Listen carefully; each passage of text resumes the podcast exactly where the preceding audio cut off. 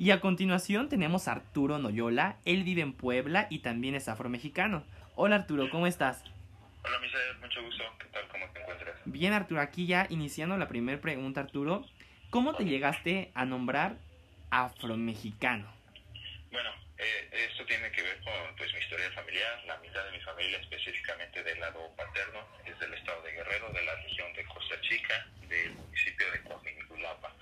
Entonces, pues desde muy pequeño se nos ha inculcado, tanto a mis hermanos como a mí, pues el, el cariño y este, la, esa formación político-cultural sobre el orgullo de ser afrodescendiente y la defensa de la afrodescendencia. Claro, Arturo, muy, muy interesante, Arturo. Y bueno, eh, hablando ya un poco de, de, tu, de dónde vienes, ¿no? Prácticamente, ¿de qué estado de la República son tus papás o tus abuelos que tengas conocimiento?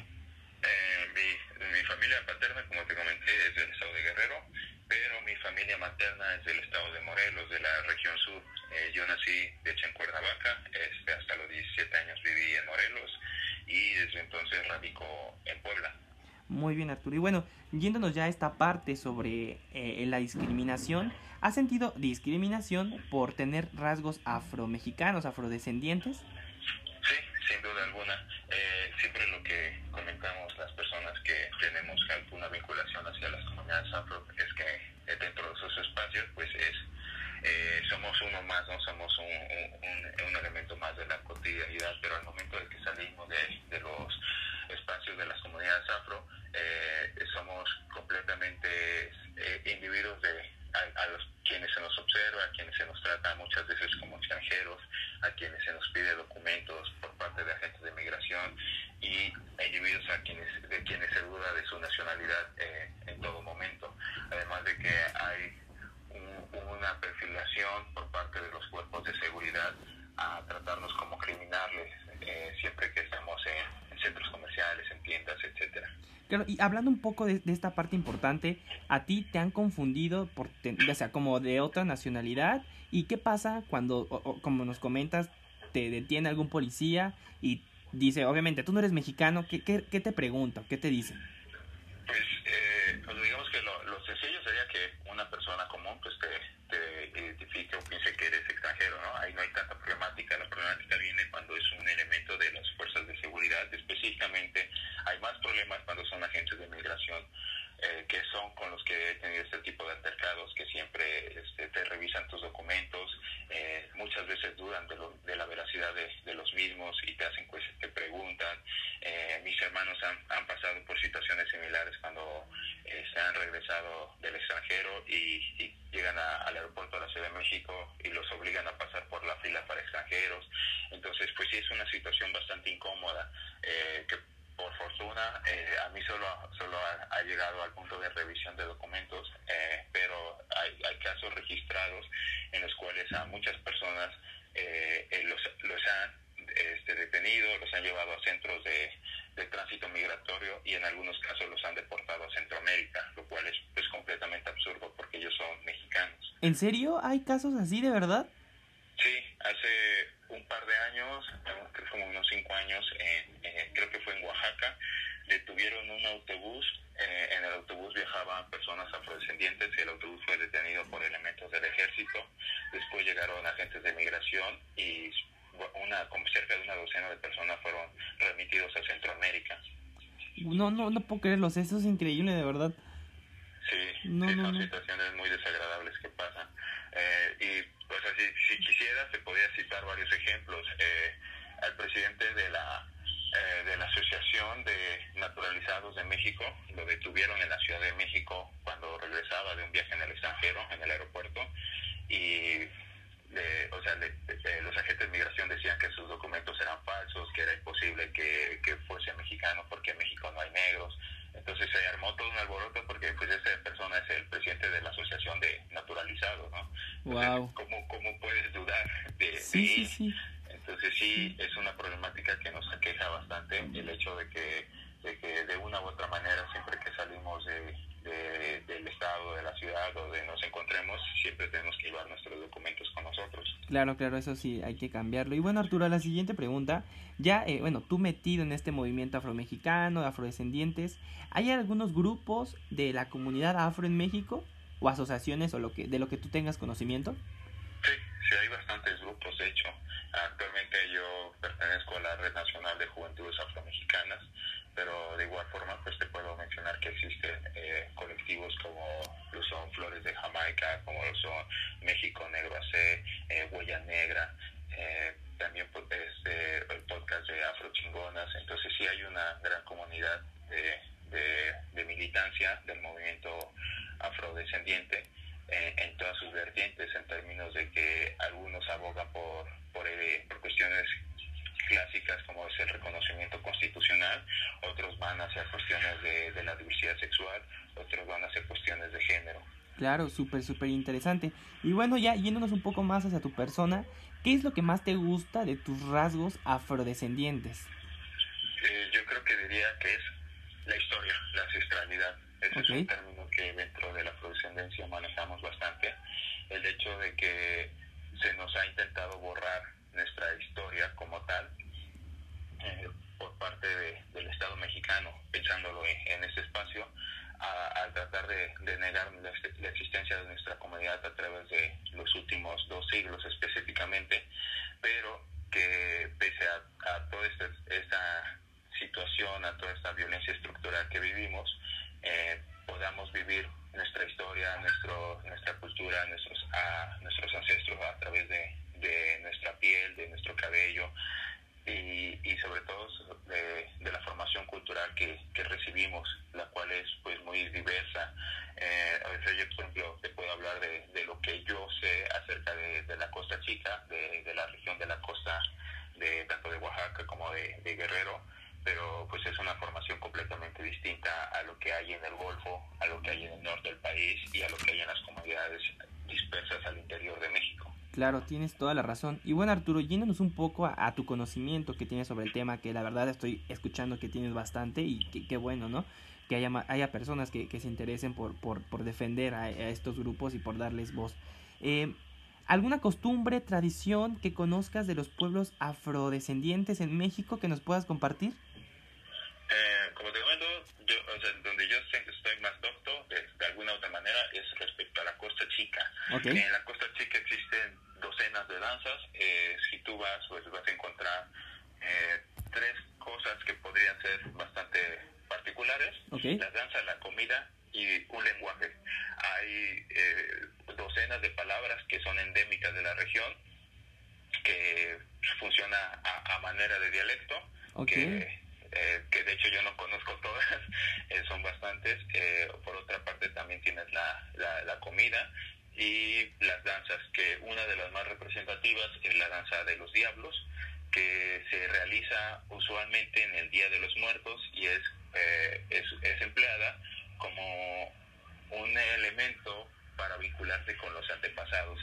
dentro de la cosmovisión afrodescendiente de la Costa Chica, los diablos no tienen la categoría demoníaca que podría venir de, de, la teología católico-cristiana, sino que son vistos como seres benevolentes, como aquellos que unen el mundo de los vivos con el mundo de los muertos y que te protegen y te acompañan eh, eh, durante la muerte. Entonces la danza de los diablos es empleada en ese sentido como un, un vínculo entre los vivos y los muertos. Y hay muchos... Eh, este, debates acerca de sus orígenes no está muy claro. Uno de ellos menciona que podría darse desde la época colonial como una danza de, de, petición de protección hacia dioses africanos con la, con la intención de, de obtener la libertad de los hermanos que seguían esclavizados. Entonces, pues es una danza que al menos hay registros por las máscaras de hace más de 150 años. Wow, súper, súper interesante. Eh, Arturo, y bueno, Arturo, ¿con qué mensaje te gustaría cerrar tu participación, invitando a la gente a, la inclusión, tal vez a la no discriminación? Y aunque propiamente no tengan rasgos afrodescendientes, simplemente investigar la historia de las culturas de, de nuestro país. ¿Qué, ¿Qué, mensaje nos puedes decir? Bueno, eh, para empezar, eh, yo quisiera eh, tratar un primer elemento que tendría que ver con la, concepción un tanto errónea de raíces eh, la formación cultural eh, y educativa de México se basa en que la identidad nacional de mexicano está basada en la raíz indígena y la raíz española, pero son dos elementos sintéticos en el cual se homogeniza al individuo blanco y por otra parte se se homogeniza todas las culturas eh, mesoamericanas. Entonces, bajo este precepto se construye la identidad de la mexicanidad como un elemento meramente sintético, el cual eh, excluye cualquier tipo de diversidad sociocultural. Esto incluye a todas las etnias ya reconocidas ya sea otomí, huirrárica, eh, este, que, existen actualmente en el territorio mexicano y obviamente también a, la cuestión afrodescendiente. Entonces, eh, el primer, pues la primera cuestión es no tratar al pueblo afrodescendiente como una tercera raíz porque estaríamos cayendo en esta cuestión de, de sintetizar y homogenizar como un mero elemento de, decorativo de, de, lo que es la identidad de, mexican, de la mexicanidad pensar en, términos de mestizaje propuesto desde el Estado mexicano. Entonces, eh, pensar más bien que en este espacio territorial en el cual nos tocó vivir existe una gran diversidad sociocultural que son propias de cada pueblo, de cada eh, individuo, de cada eh, persona que crece y vive bajo esos usos y costumbres y por lo tanto son únicamente propios y, y de ellos. Entonces, no caer tampoco en prácticas de apropiación cultural, en, entender que existe la diversidad, respetarla, pero hasta ese punto, ¿no? Y sobre todo, eh, ya para finalizar esto, pues recordarle a, a, todos los oyentes que en México existe la afrodescendencia, que no podrá ni volverá a haber un México en el cual traten de, de negar la existencia de nuestro pueblo y que seguiremos aquí haciéndonos escuchar eh, por cualquier medio posible, porque ya fue suficiente eh, lo que hemos pasado, donde toda se ha construido toda un elemento estructural que ha tratado de oprimirnos, silenciarnos y negar nuestra historia. Pero así como nuestra historia se sigue manifestando en nuestra piel, en nuestro cabello, se seguirá manifestando frente a ustedes. Wow, excelente cierre, la verdad impactante, me encantó y pues no queda, no queda más que agradecerte por tu participación y muchísimas gracias.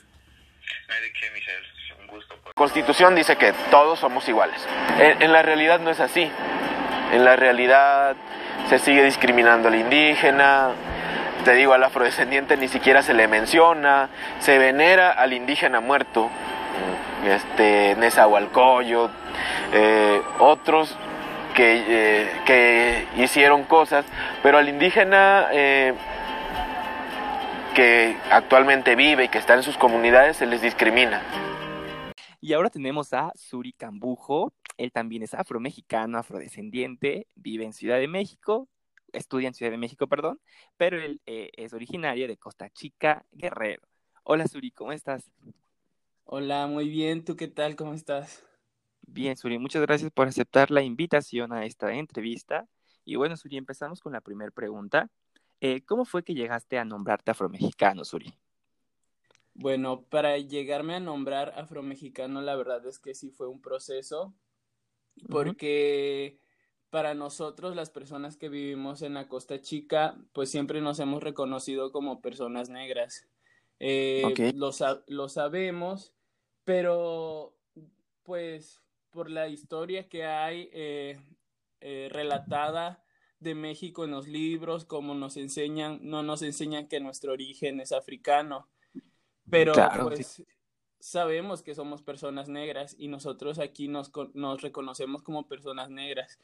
Hubo un proceso eh, grande cuando los, las personas esclavizadas llegaron a México, que venían de diferentes partes de, de África, y entonces las lenguas no se conservaron, no se conservaron algunas eh, tradiciones de las personas que venían de África y pues toda esa historia se fue perdiendo con el tiempo hasta digamos que perderlo completamente y las personas no sabían de su origen, las personas que vivimos en la Costa Chica.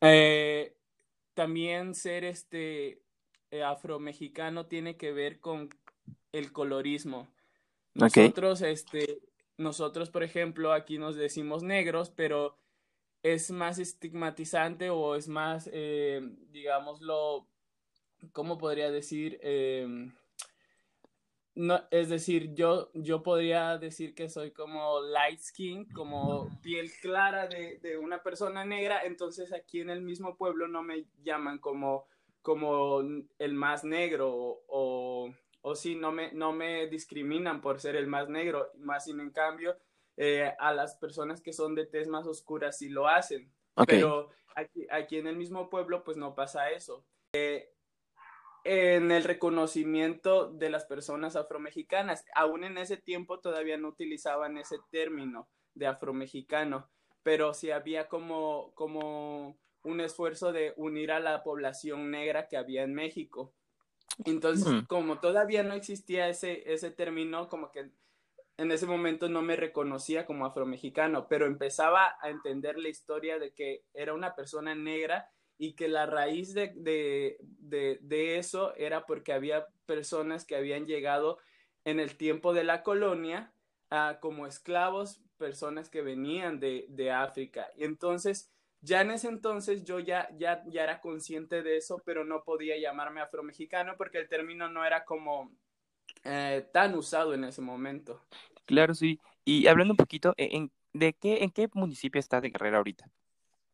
Este, en Oaxaca. Estoy, eh, yo vivo entre, en los límites de Guerrero y ah, Oaxaca. Ah, ok, perfecto. En la, en la Costa Chica, em, eh, mi pueblo se llama Santiago Llano Grande. Igual es municipio. Como aquí en Oaxaca hay un montón de municipios, este, pues mi pueblo es un pueblo pequeño y en Santiago Llano Grande, que de hecho como dato, eh, aquí se hizo como el primer encuentro de pueblos negros. Eh, cuando, se, cuando se empezaban estos esfuerzos por el reconocimiento. Muy bien, Suri. Bueno, eh, la siguiente pregunta, Suri, eh, bueno, yéndonos a, a, tu, a tu pasado, ¿no? ¿De dónde vienes? Eh, ¿Tus papás de qué, de qué estado de la República son o de qué municipios? Mis papás, ambos son originarios de aquí, de Santiago Llano Grande, Oaxaca. Okay. Ambos. Y bueno, una pregunta un poco este, más personal, que está un poco fuera de lo que te había dicho. Eh, en otra entrevista que van a escuchar en este mismo eh, capítulo, eh, pues una chica nos cuenta que a ella, la abuelita de su abuela, literalmente era una mujer negra africana que trabajaba en una casa, ¿no? ¿Tú tienes alguna historia así más o menos en tu familia, algo así? pues en realidad como, pues hay un mestizaje, ¿no? En, eh, dentro de la afrodescendencia, pues hay, ya hay, hay, un mestizaje muy, muy grande, pero sí, sí tenemos como, pues, historia acerca del, de, de, lo africano en mi familia, directamente, por ejemplo, con, con mi abuela materna. Eh, mi abuela materna era, era una mujer campesina que, que pues, también... Eh, sus papás fueron campesinos, de, quienes iban a cortar algodón, Exacto. de quienes iban a, a, piscar el maíz, e, etcétera. Pero, pero yo recuerdo mucho a mi abuela y como que, porque era una mujer eh, como sabia, era la partera del pueblo. Y, ajá, y utilizaba como la medicina tradicional, eh, la posición de la luna para, para saber acerca de cómo va el, em, el, embarazo de una mujer y tenía mucho conocimiento acerca de, de eso, pues de la naturaleza y pues de, de, de su, de, pues sí, de ella como partera. Wow, wow, es súper interesante, Suri. Y bueno, Suri, ya eh, hablando un poco de lo que me comentaste, que estudias en Ciudad de México, en la universidad, y bueno, eh, ha sufrido discriminación aquí en Ciudad de México específicamente por parecer afromexicano, afrodescendiente. Sí, claro. Este, primero empezando porque siempre que vas a un lugar donde las personas no están eh, familiarizadas con, al ver personas como con mi fisionomía, pues las personas para empezar como que niegan como tu, tu raíz mexicana, ¿no? Como que las personas eh, no sabiendo que hay afromexicanos en México, para empezar, pues ellos como que te dicen que tú no puedes ser de, de este país y no solamente pasa con las personas del, del, día al día, sino que también pasa con las autoridades, ¿no? Con, con, con la policía, que tienes que, tienes que pues justificar que eres mexicano, te hacen cantar el himno nacional. ¿Te ha pasado? ¿En serio? Sí, Cuando he viajado, sobre todo eh, en, en, autobuses, que me tengo que trasladar de aquí, de mi población para allá, este, si no es una ruta muy común la que tomo, y, y los policías que luego están haciendo operativos, como que te paran y, y piden que demuestres que eres mexicano. Entonces, yo, por ejemplo, sé que es algo que no se puede hacer, que el libre tránsito es un derecho, pero aún así llegan a intimidarte y, y te piden que hasta que cantes el himno nacional. Eso es nada más como, como, por decir eh, una, un solo tipo de discriminación, porque en realidad sí es del día a día. Claro, claro, tienes toda la razón y bastante interesante esto que dices que obviamente negamos, yo creo que la mayoría de las personas el reconocer que también son mexicanos y pues bueno, todo lo que tienen que, que pasar para poder salir día a día. Sí, y bueno, exactamente. Eh, y bueno, la siguiente pregunta, Zuri, eh, ¿existen grupos, asociaciones de poblaciones afromexicanos, afrodescendientes? Sí, eh, eh, pues en realidad hay como muchas personas que, que están tratando de, mm, pues de el reconocimiento anteriormente y ahorita como de, de, como cosas más específicas que en trabajan, que siguen trabajando en eso. Por ejemplo, te podría mencionar como África AC, que es, que es una asociación civil aquí en la Costa Chica, está Huella Negra en la Ciudad de México, que con ellos colaboro algunas veces, está el colectivo Flor de Jamaica, eh, la Red Juvenil de Afromexicanos, con quien también este, colaboro en algunas ocasiones. Oye, en esta red juvenil, ¿como cuántos jóvenes hay? Uy, no te sabría decir el, el número. Pero sí son bastantes. Somos varios porque pues, eh, pues trabajamos como, como colectivo. Entonces, eh, pues hay como personas que se especializan en, en ciertas cosas que a veces trabajan ellos por un grupo separado y así, ¿no? Entonces, pues eso es como, como lo rico también de, de esta red, porque justo es una red, ¿no? O sea, estas personas que vivimos en diferentes partes y que nos, nos especializamos como en temas cada uno. Claro, claro, me parece bastante, bastante interesante, Suri. Bueno, Suri, una pregunta que a mí me pareció muy interesante y de las más interesantes de esto. Eh, para ti, ¿qué es ser afromexicano?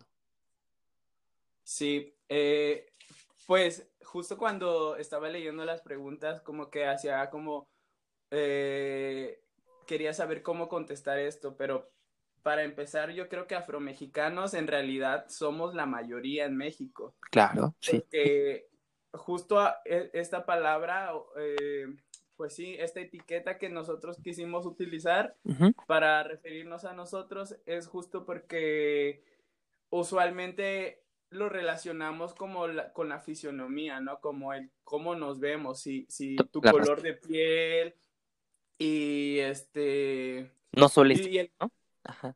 Sí, el cómo te ves. Y entonces, pues hay que recordar que en México hay hubo un proceso muy grande de de mestizaje.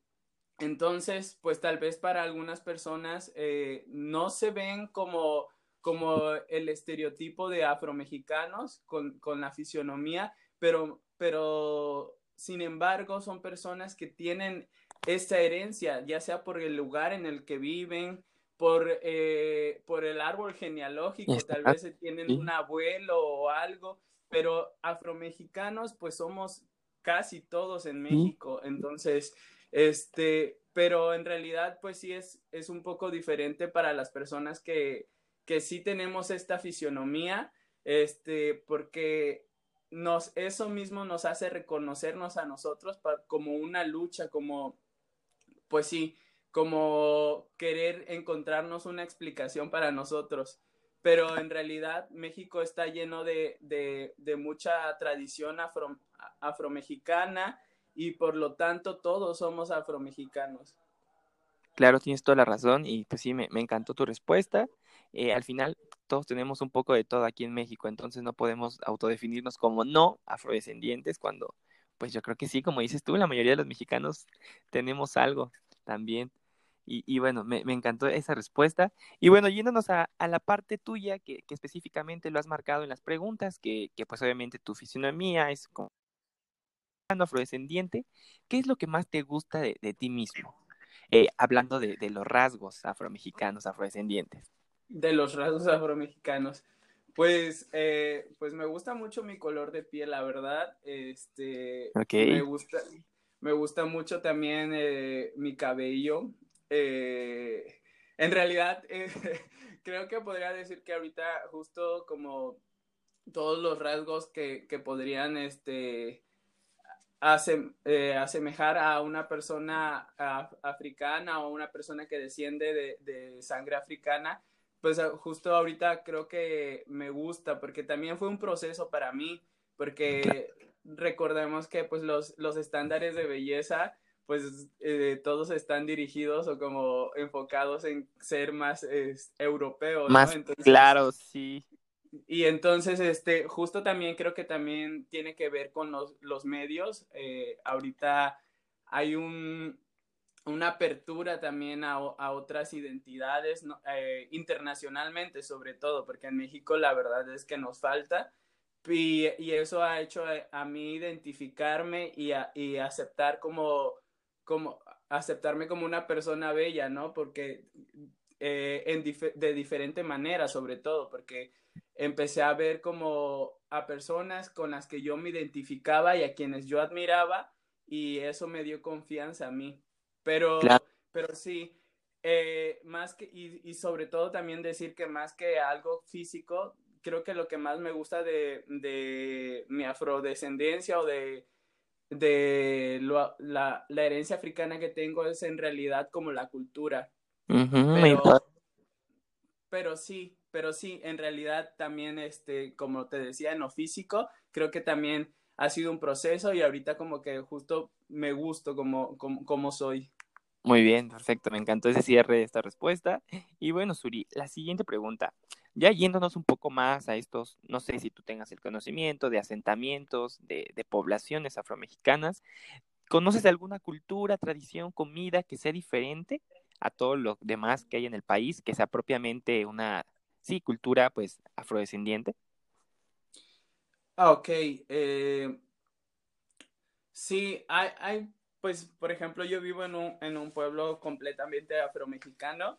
Este, hay, que, hay que decir que también que el proceso de, de, bueno, el proceso de la afrodescendencia o las personas que son afrodescendientes en México, hay como muchas variantes. estamos las personas que, por ejemplo, yo que vivo en un pueblo afrodescendiente porque desciende de, de personas esclavizadas, este, pero también hay personas que recién están llegando porque la migración pues sigue con, eh, la, migración continúa. Entonces hay personas que, que, que, descienden como de personas que recién emigraron a, a México y hay pueblos que ya se asentaron hace muchos años, como en Veracruz, como en Oaxaca, como en Tabasco, como en Chiapas, como en Coahuila, eh, podría decir también, Guanajuato.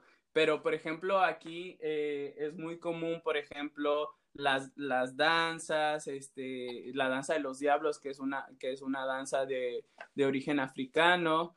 Este, en comida te podría decir que, que, que, algo que es muy africano es la comida frita y, y es algo que mm. hacemos en todo México. Entonces, eh, la comida frita porque usaban la manteca del cerdo para, para, para freír las cosas porque era como el acceso que tenían a, a que vamos a, la carne de que había en las, haciendas, porque no les permitían como cualquier, comer cualquier cosa. Por ejemplo, aquí hay algo que le dicen biuches, que son vísceras fritas, y, y que justo este, esa comida se hace porque, digamos que los dueños de las haciendas no, no les permitían acceder a como como carne que, que usualmente usamos. Entonces solamente usaban las vísceras y las freían. Lo que sobra. Claro. Lo que sobra. Y, y, pues es una comida tradicional acá que ahorita hasta nos peleamos por esa comida. pero, pero sí. Qué interesante esa, esa, creo que cada entrevista nos aporta un poquito más. Entonces, eh, pues sí es muy interesante y pues que investiguemos más porque este punto, lo recalco mucho, es lo que no se nos enseña a nosotros, ¿no crees? Sí, claro. es algo muy importante. Justo también tenía que ver como esta lucha que tenían, tenían las asociaciones o los grupos de afromexicanos, porque eh, cuando, cuando los afromexicanos este, se asentaron en alguna parte, pues no eran personas que, que venían de la misma etnia de África, por tanto no tenían el mismo lenguaje y, y nosotros no tenemos como un, un, digamos, una lengua que nos identifique y cuando nosotros queríamos acceder a algún recurso o algún programa, por ejemplo, este, que el gobierno estaba dando, no, no se nos reconocía como una etnia porque no teníamos una lengua, por ejemplo. Claro. Y, y, y si no teníamos esa lengua, no nos consideraban una etnia. Claro, y, al final, sí, lo que dices tú, o sea, se perdió la mayoría de las cosas africanas, ¿no crees? Idioma, bueno, lengua, costumbres, ¿no? Sí. Sí, ah, digamos, eh, se perdieron mucho de esas cosas, pero también hubo como un, un cruce de culturas, eh, eh, como, pues sí, como una nueva cultura se formó, uh -huh. pero, pero, este, claro, hay como cosas que muy específicas que por, por, lo que te digo que la combinación de personas africanas que, que, hubo de diferentes etnias como que no se pudieron rescatar, pero aún así la cultura es muy rica, la cultura africana eh, tiene muchas cosas y son también cosas que nosotros hemos aportado a la cultura mexicana en general. Claro, Suri, me parece muy importante tu participación y bueno, no queda más que darte las gracias por tu tiempo y gracias y pues hay que seguir y que sigan luchando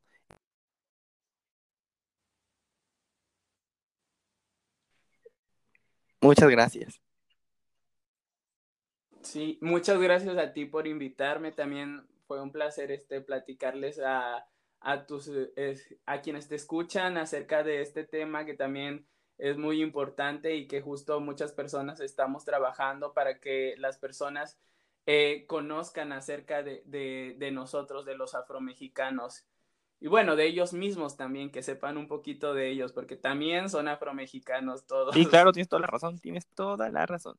Gracias, Uri, y nos vemos después. Ahí nos estamos escuchando. En la secundaria, eh, en parte de la prepa, a mí no me gustaba llevar el cabello suelto. O sea, no lo soportaba, ¿no? No me gustaba mi cabello. ¿Por qué? Porque siempre en todos lados dicen que cómo te peinas, que siempre está desarreglado. Justo hablamos de estos estereotipos occidentales que nos han hecho muchísimo daño a nosotras como mujeres y es un tipo de violencia al que nos, nos orillan incluso a querer negar nuestras propias raíces. Lo que he hecho últimamente es como tratar de hacer más conciencia con la gente que está a mi alrededor. No sé, estás viendo el partido de fútbol y el tío de al lado eh, está insultando al negro que sale en el partido de fútbol y en ese momento que parece toda euforia, toda alegría, tienes que decirle, a ver tío, no, no es un negro, eh, no tienes por qué insultarlo, se vuelve incómodo para todos, entonces, pero, pero tienes que hacerlo. Y a continuación tenemos a Cami Balanza, él vive en Tijuana y también es afro-mexicano. Hola Cami, ¿cómo estás? Hola Misael, muy bien, muchísimas gracias. Espero que te encuentres muy bien. Un gusto estar aquí contigo. Gracias y a ti, y a ti de verdad estoy muy agradecido de poder compartir sobre la, sobre la gente afromexicana. Y bueno, Cami, la primera pregunta. ¿Cómo fue que llegaste a nombrarte afromexicano? Eh, me llegué a nombrar afromexicano. Eh, anteriormente eh, yo me llamaba eh, afromestizo por todo el mestizaje que existe en nuestro país, pero eh, principalmente porque hace un tiempo, a la fecha, se empezó a hacer muy entre la comunidad eh, el orgullo de llamarnos afromexicanos por toda esta situación de la tercera raíz en, en México, para darle un poquito más de, de voz y un poquito de, ya nombrarnos afromexicanos es para nosotros un orgullo prácticamente. Claro, tienes toda la razón, Cami. Y bueno, la siguiente pregunta, eh, remontándonos a tus orígenes, Cami. ¿De dónde son tus papás? Mis papás son de una comunidad, un municipio del estado de Guerrero, de, se llama Coajinicuilapa. Coajinicuilapa se le conoce como la perla negra del, del Pacífico, por ser una de las comunidades de descendencia afromexicana más importante del país. Wow, súper interesante, Cami. Bueno, la siguiente pregunta, ¿te han discriminado a ti por ser afromexicano, por tener rasgos afrodescendientes? Sí, es, es como, muy, muy, normal, tanto en, eh, a lo que me dedico. Es, sí he recibido como que uno a través del tiempo de la vida desde chico que recibimos ciertos comentarios que ya están como que de folk, pero nuestra propia comunidad se como que se ha, fortalecido a través del tiempo con en el hecho de que no nos molesta tanto el que nos nos nos discriminen, pero como que ya lo tomamos de forma natural, que no debería ser correcto. Pero, claro. pero sí, es, es algo que, que se Del día a día. y está muy presente. Así es. Y bueno, Cami, eh, un poco siguiendo con esa temática, ¿tú perteneces a algún grupo, asociación de población de afromexicanos?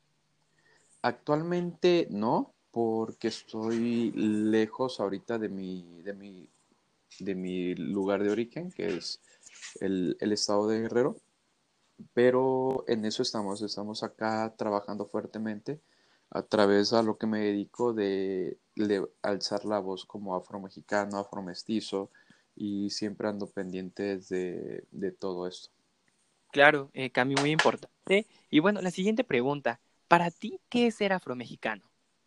Para mí, ser afromexicano es un orgullo, es, es todo, es, es, es todo para mí, es, como te lo dije, en una palabra lo puedo definir como, como un orgullo. Wow, perfecto. Me encanta, me encanta esta respuesta, Cami. Y bueno, lo siguiente, yéndonos a tu físico, como tener rasgos afromexicanos, afrodescendientes, ¿qué es lo que más te gusta de ti? Mi color de piel, totalmente. oh, perfecto. El color de piel es, eh, utilizamos mucho unas frases de que lo único que necesitas es para estar bien en la vida es como que el color de piel moreno. Excelente, me encanta, me encanta. Y bueno, eh, Cami, yéndonos a esta parte de, donde tú provienes, donde son tus papás de Coajinicuilapa, ya me lo aprendí. Em, Así es. Es un nombre complicado de decir, cabe decirlo. ¿eh? Sí. Em, ¿Alguna costumbre, tradición que, que, te digan tus papás o que recuerdes cuando viviste ahí, bien, bien marcada y que sea como afromexicana, afrodescendiente propiamente? Alguna, allá tenemos todo lo que es el municipio y las comunidades aledañas hay una, hay una danza, una danza afromexicana directamente de, de los descendientes por la historia que, que representa Coajinicuilapa de, de, de, un barco que, se, que, que, que, bueno, que, se, que atracó a las, a las costas de, de donde descendieron varios este, africanos y hicieron su comunidad ahí en esa, en esa, en esa región. A través de cómo expresaban su malestar hacia toda esta parte discriminatoria y, y, lo que ya conocemos de la historia que han pasado nuestros, nuestros hermanos este, a través de una danza, una danza que es la danza de los diablos. Eh, allá tenemos un festival y tenemos un museo, uno de los más importantes del país de la cultura afromexicana. Y todos los, las de, del 1 al 3 de noviembre se hace ese festival de todas las comunidades, hasta vienen comunidades de Oaxaca y presentan lo que es la danza de los diablos. Es una tradición, es una danza muy, muy fuerte en esa, eh, en esa región y de las más importantes de, del estado listo para que busquen en internet cómo es esa danza, que yo ya la busqué y está muy, muy, muy padre. Y bueno, Cami, la última pregunta. ¿Qué mensaje le das a nuestros mexicanos que tal vez son, eh, no incluyen a la población afromexicana, ni siquiera conocen o saben que existe? Eh, invítalos, no sé, a la inclusión, a la no discriminación. ¿Qué nos puedes decir como mensaje final de tu participación?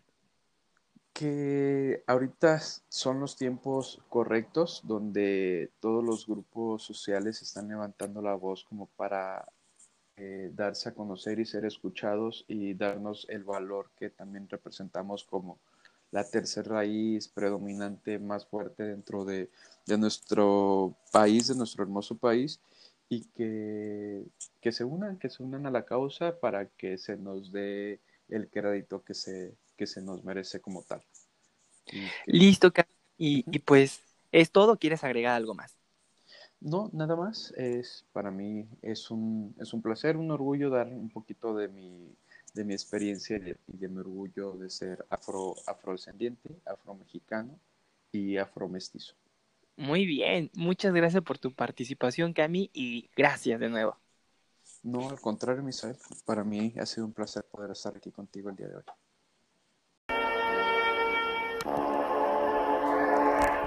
Sin embargo, por más grandes que estos logros pudieran parecer, para una población que hace apenas 30 años era completamente invisible frente al Estado mexicano, no hay que conformarse con el mero reconocimiento legal, pues este es solo el punto de partida para responder al reto aún más grande, el de garantizar el pleno ejercicio de sus derechos y una inclusión efectiva en la vida nacional desde una perspectiva de no discriminación. Evidentemente, los retos son inmensos. La demanda de reconocimiento por parte de los pueblos afrodescendientes en México no es única en su tipo.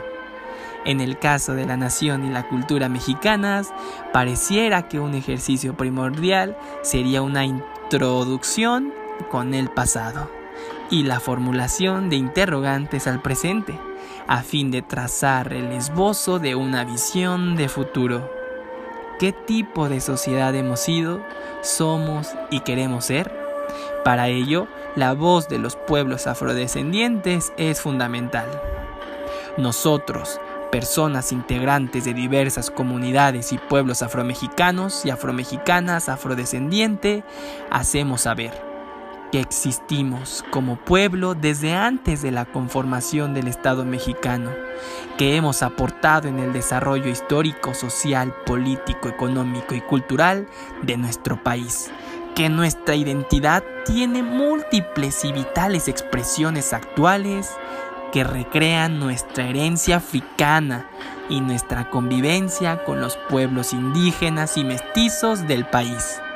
Que nuestro trabajo contribuye a la construcción de la nación, su identidad pluricultural y su patrimonio tangible e intangible. Así lo expresaron en la declaración del primer Foro Nacional de Población Afromexicana y Afrodescendiente en México, celebrado en septiembre del 2012.